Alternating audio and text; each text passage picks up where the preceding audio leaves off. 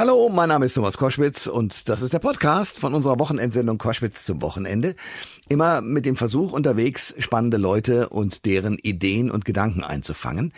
Ich war mit dem Mikrofon am Frankfurter Flughafen und dort habe ich zwei Leute direkt ans Mikrofon bekommen, den Rest einfach nur getroffen, äh, die allesamt arbeiten für eine Hilfsorganisation, nämlich Wings of Help oder auch Luftfahrt ohne Grenzen. Es geht darum, dass diese Hilfsorganisation mit relativ kleinen Mitteln, aber im großen Engagement in den Krisengebieten mit allem, was nötig ist, hilft. Der Präsident ist Frank Franke und er hat es geschafft, in seinem Leben in diesen 20 Jahren sehr, sehr viele auch hochbetagte Unternehmer äh, zusammenzusammeln, die mit Geld oder mit Sachspenden diese Wings of Help unterstützen. Unter anderem ein Mann, der eigentlich keine Interviews geben möchte, nämlich Klaus Heinemann.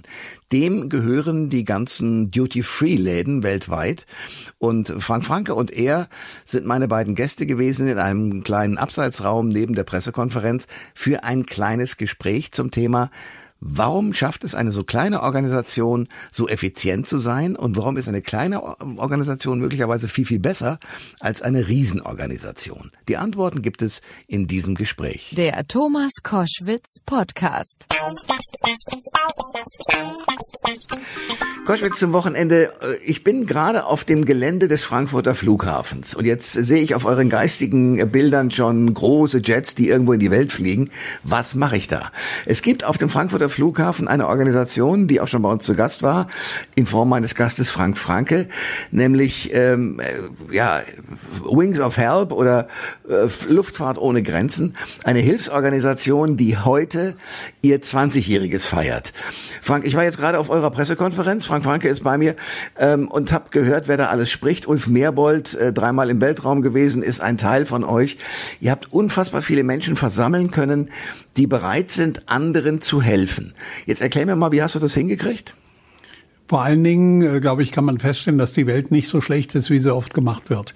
Es gibt ein großes Hilfsbedürf Hilfsleistungsbedürfnis, nennen wir es so rum, in Deutschland. Und zwar nicht nur bei den kleineren Leuten, bei dem Mittelstand, sondern auch in der Industriefirmen, in den großen Firmen, Beispiel sitzt er hier mit am Tisch, die sagen, wir würden gerne auch was machen, die aber keine ausgewiesenen Organisationen jetzt haben, um da sagen wir mal 20 Lkw auf den Weg zu schicken. Und wir verstehen uns schon so ein bisschen als eine Art Serviceagentur auch für die deutsche Wirtschaft und zu sagen, ja, wir wissen, ihr wollt was Gutes tun in dieser Welt, die es so dringend braucht.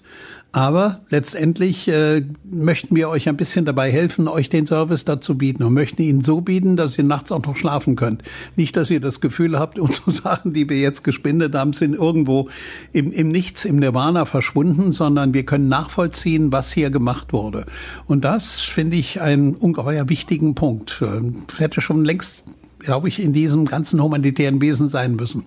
So, nun weiß ich von dir, dass du A, mit großem Charme, aber auch mit Nachdruck viele Menschen versammelst, die viel Geld haben, es aber euch spenden. Und das Gute an eurer Organisation ist, das haben wir auch schon mehrfach besprochen, dass sozusagen als Organisationsanteil einer Spende, sagen wir mal, wenn es hochkommt, 13, 14 Prozent kommen, meistens weniger. Und der Rest geht wirklich dorthin, wo es die Menschen brauchen.